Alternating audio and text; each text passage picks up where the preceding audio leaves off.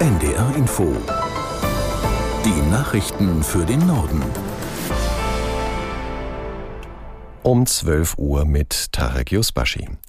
Die Außenminister der G7-Staaten haben in ihrem Abschlussdokument die islamistische Hamas aufgefordert, alle Geiseln sofort freizulassen.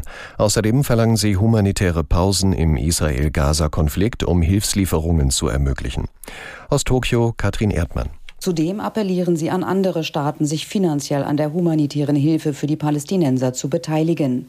Ziel sei eine langfristige Lösung für die Region, im Idealfall eine Zwei-Staaten-Lösung, die mit Partnern erarbeitet werden soll. Deutlich umfangreicher als der Krieg in Nahost fällt die gemeinsame Stellungnahme zur Ukraine aus. Die G7 stehen weiter fest an der Seite des Landes, so der Tenor. Es sollen sämtliche Anstrengungen für ein Winterschutzprogramm unternommen werden, zum Beispiel bei der Energieversorgung. Fast milde Töne schlagen die G7 gegenüber China an.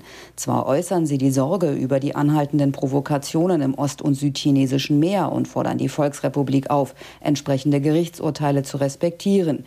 Gleichzeitig aber wolle man China nicht schaden oder sich abkoppeln, vielmehr durch Diversifizierung Risiken minimieren. Apothekerinnen und Apotheker wollen heute in ganz Norddeutschland auf Probleme in ihrer Branche aufmerksam machen. Im Rahmen eines Protesttages bleiben deshalb zahlreiche Apotheken im Norden geschlossen. In Hannover findet am Mittag die zentrale Kundgebung statt. Aus Hannover Jasmin Anderten. Zuletzt hatten die Apotheker Ende September auf ihre Probleme aufmerksam gemacht. Lieferengpässe, fehlendes Personal und Apothekenhonorare, die seit zehn Jahren nicht mehr gestiegen sind, das sind auch heute wieder drei zentrale Themen des Protesttags. Die Politik gefährde mit ihren Sparmaßnahmen in der Gesundheitspolitik die Arzneimittelversorgung, so Berend Grönefeld, Vorstandsvorsitzender des Landesapothekerverbandes. Gefragt sei nun finanzielle Stabilität, damit langfristig auch wieder mehr junge Menschen als selbstständige Apotheker arbeiten arbeiten wollen. Der Sachverständigenrat der Bundesregierung legt heute sein Jahresgutachten zur wirtschaftlichen Lage in Deutschland vor. Die fünf Ökonomen geben dabei auch einen Ausblick für das kommende Jahr und empfehlen mögliche Schritte, um bei Fehlentwicklungen gegenzusteuern.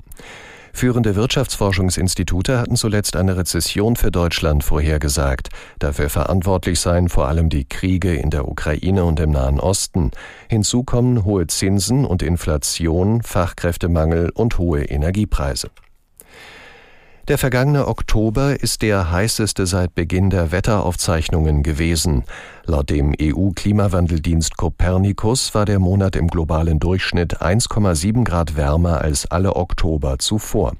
Aus der NDR Nachrichtenredaktion Felix Tenbaum. An vielen Orten der Welt ist es deutlich feuchter als sonst, in Nordamerika aber zum Beispiel viel zu trocken. Und insgesamt, da sind die Forschenden klar, ist es deutlich zu warm.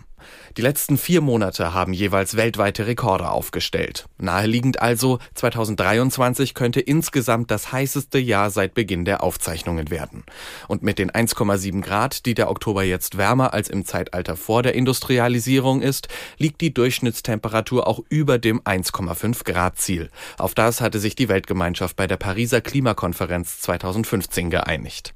In Frankreich ist der Startschuss für den sogenannten Reparaturbonus gefallen. Er gilt für Kleider, Stoffe und Schuhe. Schneider und Schuster, die sich für das Bonusprogramm angemeldet haben, können ihren Kunden seit gestern Rabatte gewähren. Aus Paris Julia Borota. Bis zu 25 Euro Rabatt für eine neue Sohle, bis zu 14 Euro Rabatt für einen neuen Reißverschluss. Die Preisnachlässe sind so kalkuliert, dass sie sich richtig lohnen. Bezahlt wird das Ganze nicht vom Staat, sondern von den großen Handelsketten und Herstellern. Gezwungen gezwungenermaßen, denn sie wurden im Antiverschwendungsgesetz von 2020 dazu verpflichtet, nachhaltiger zu wirtschaften. Firmen wie Zara, Eram oder Le Bon Marché haben deshalb einen Fonds gegründet, der insgesamt 154 Millionen Euro zur Verfügung stellt. Daraus werden die Rabatte, die Schneider und Schuster gewähren können, erstattet. In Hamburg läuft derzeit ein großer Polizeieinsatz an der Stadtteilschule Blankenese. Nach Angaben der Einsatzkräfte gibt es dort eine Bedrohungslage. Laut ersten Medienberichten gibt es Hinweise auf eine oder mehrere bewaffnete Menschen in der Schule. Spezialkräfte sind laut Polizei bereits im Gebäude und überprüfen das. Der Bereich um die Stadtteilschule ist weiträumig abgesperrt.